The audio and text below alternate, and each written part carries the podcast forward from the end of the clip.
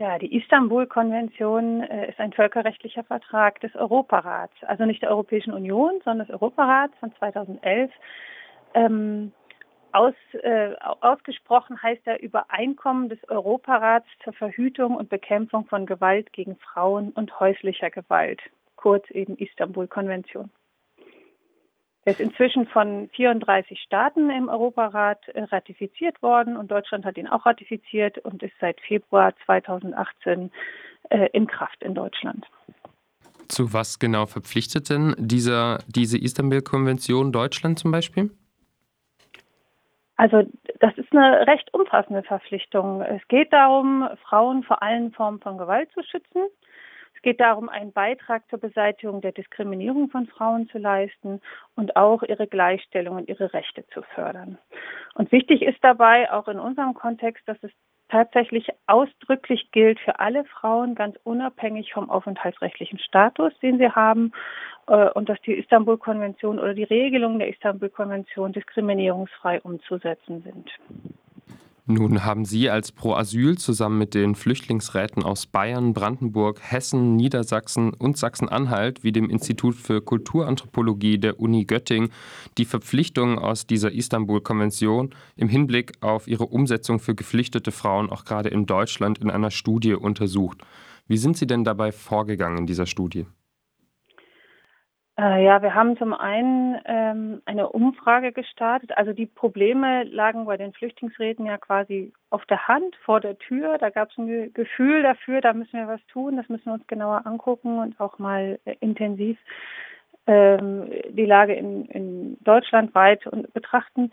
Und dann haben wir eine Umfrage gemacht unter den uns verbundenen, über die uns verbundenen Flüchtlingsräte bundesweit bei allen möglichen Beratungsstellen, psychosozialen Stellen, Therapiezentren, all denjenigen, die ähm, von Berufswegen mit geflüchteten Frauen zu tun haben und haben da eine Abfrage gemacht und haben ihre Erfahrungen abgerufen, ihre Bemerkungen eingeholt und haben uns das dann angeguckt und haben das abgeglichen ähm, mit dem, was in der Literatur dazu auch zu finden ist, was so an Stellungnahmen von anderen Organisationen, von politischer Seite äh, und von anderen Stellen äh, veröffentlicht ist. Und das haben wir dann zusammengebracht. Herausgekommen ist dann ein 56-seitiger Schattenbericht. Der wurde für die Grevio verfasst. Können Sie uns vielleicht erklären, wer denn die Grevio ist und was ihre Aufgabe ist? Ja, die Grevio ist das äh, Expertengremium des Europarats. Das heißt Group of Experts on Action Against Violence Against Women also das Expertengremium, das die Umsetzung der Staaten überwacht. Die Staaten sind ja verpflichtet dazu. Es ist ja keine Empfehlung, keine völkerrechtliche, sondern es gilt, die IK gilt im Rang eines Bundesgesetzes und Deutschland ist verpflichtet. Grevio schreibt Berichte, empfiehlt Maßnahmen und kann auch offizielle Untersuchungen gegen Staaten einleiten. Und, und Grevio nimmt auch Berichte von NGO entgegen. Deutschland hat seinen Staatenbericht im September 2020 äh, abgeliefert und wir haben jetzt unseren Bericht hinterhergeschickt. Wenn wir auf die Inhalte dieses Schattenberichts schauen, wie steht dann Deutschland jetzt nach der Studie und nach Veröffentlichung dieses Schattenberichts bei der Umsetzung der Verpflichtungen aus der Istanbul-Konvention, gerade auch für geflüchtete Frauen da? Ja, wir sagen ganz klar, äh, hier gibt es große Mängel. Also in Bezug auf geflüchtete Frauen in Deutschland wird die Istanbul-Konvention in Deutschland mangelhaft umgesetzt.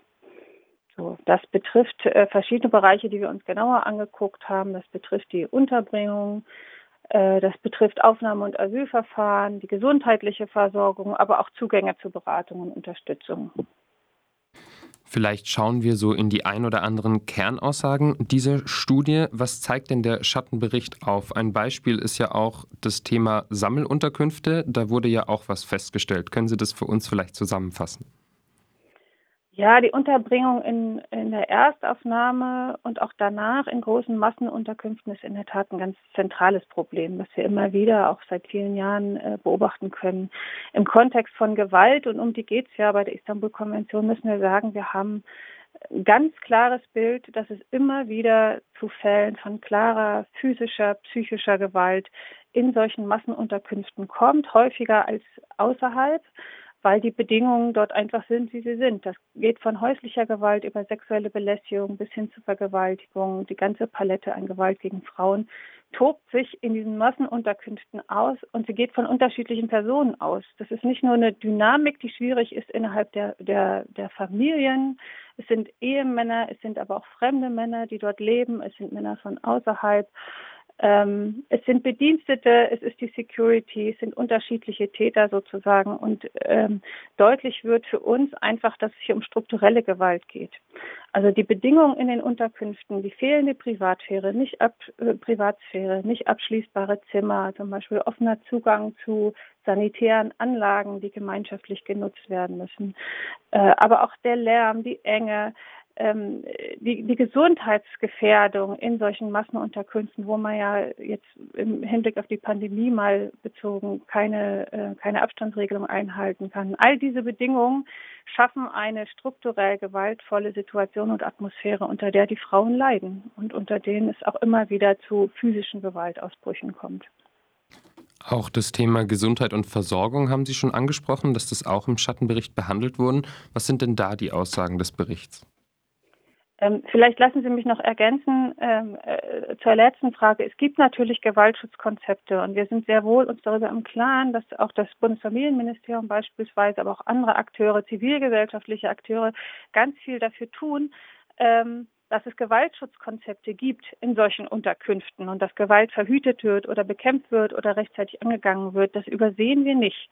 Gleichwohl ist es aber so, dass die Situation nach wie vor äh, schlecht ist, weil wir einfach im, im Fazit sagen müssen, diese Unterkünfte gehören im Grunde abgeschafft. Also ganz viele Probleme, die man versucht zu beseitigen, indem man Gewaltschutzkonzepte auflegt, die hätte man gar nicht, hätte man diese Unterkünfte nicht. Insofern ist ein wichtiger Schluss dieser ähm, äh, dieser Untersuchung zu sagen, wir müssen eigentlich wegkommen von den Massenunterkünften. Wir müssen die, die Menschen in Wohnungen unterbringen und Frauen wirklich schützen heißt, die privat unterzubringen und nicht solchen Bedingungen auszuliefern. Also nach der Istanbul-Konvention haben Frauen Anspruch auf äh, umfassende Gesundheitsversorgung, ähm, wenn sie Opfer geworden sind, auf Nachsorge, auf psychologische Betreuung, auf Übersetzung. Und wir haben uns das alles angesehen und sehen doch erhebliche Defizite. Versorgungsdefizite in der Spezialversorgung, also in der psychologischen Versorgung, weil es äh, die Ansprechpartner einfach gar nicht gibt, aber auch in der Regelversorgung, die nicht ausreichend eingestellt ist auf die Frauen, wo Übersetzungen, äh, Übersetzer nicht da sind oder Dolmetscher nicht da sind oder nicht bezahlt werden.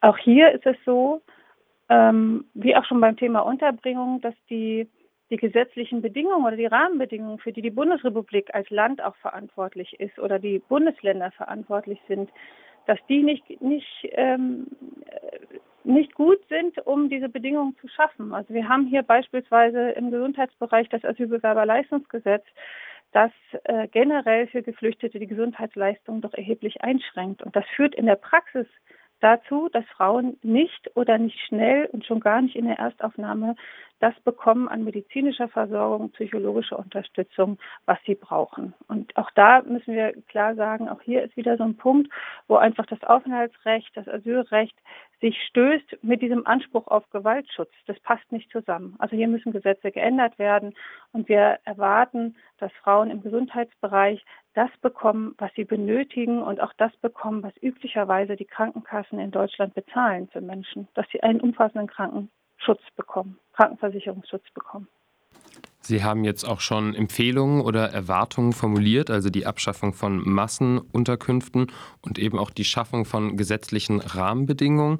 Wenn wir jetzt auf den Bericht schauen und auf den Schattenbericht, was muss denn jetzt auch in der Folge passieren, damit eben diese Mängel auch angegangen werden können? Also gerade vielleicht auch in Bezug für, an die Grevio, die ja auch diesen Bericht bekommen hat.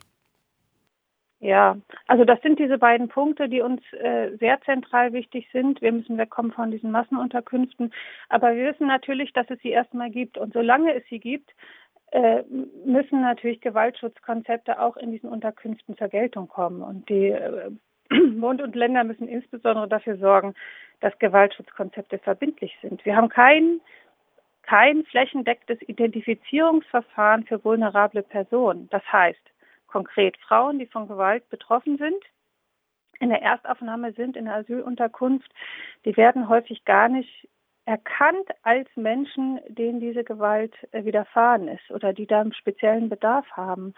Ähm, und hier fehlt es vor allen Dingen an, an verbindlichen und flächendeckenden Maßnahmen und Methoden, dass das erstmal überall passiert, dass in allen Erstaufnahmeunterkünften im Asylverfahren erstmal klar ist, dass diese Frauen erkannt werden und dass sie das bekommen, was sie, was sie brauchen. Und das muss verbindlich gemacht werden. Das müsste auf Bundesebene gemacht werden. Und dann muss es runterdekliniert werden. Natürlich brauchen wir den Gewaltschutz in den Unterkünften. Letzten Endes, glaube ich, brauchen wir die Abschaffung auch der Unterkünfte und Erkennungsverfahren, Identifizierungsverfahren, Schutz, Gesundheitsversorgung außerhalb der Unterkünfte. Ähm, die, die ähm, Aufnahme von Frauen in die Krankenversicherung beispielsweise ist eine Forderung, die wir schon sehr lange erheben, nicht nur in Bezug auf Frauen, oder von Gewalt betroffene Frauen, aber da jetzt äh, umso dringlicher. Also es äh, braucht niemand ein Sondergesetz für eine reduzierte Gesundheitsversorgung in Deutschland. Wir sind da ein reiches Land und Deutschland äh, wäre sicher gut beraten, wenn es diskriminierungsfrei äh, handeln will, hier einfach die ganz normalen Sozialhilfeleistungen und die ganz normalen Gesundheitsleistungen auch geflüchteten Frauen zu gewähren und sie in die Krankenkasse aufzunehmen, beispielsweise. Ähm, ja, darüber hinaus haben wir noch ein paar andere Forderungen. Es sind sehr viele Forderungen in dem Bericht, von sehr groß nach sehr klein. Vielleicht äh, nur kurz erwähnt, dass es natürlich auch um Strukturen gehen muss, um Beratungsstrukturen. Es muss eine ordentliche Verfahrensberatung geben im Asylverfahren, an der es im Moment doch sehr hapert und mangelt. Es muss ähm, es müssen auch sozial die Bedingungen geschaffen werden, dass Frauen Hilfe und Unterstützung erfahren. Auch dafür sind Massenunterkünfte im Übrigen nicht, nicht hilfreich, weil sie in der Regel fernab von Innenstädten liegen und äh, nicht unbedingt gut zugänglich sind für Hilfe und Beratung.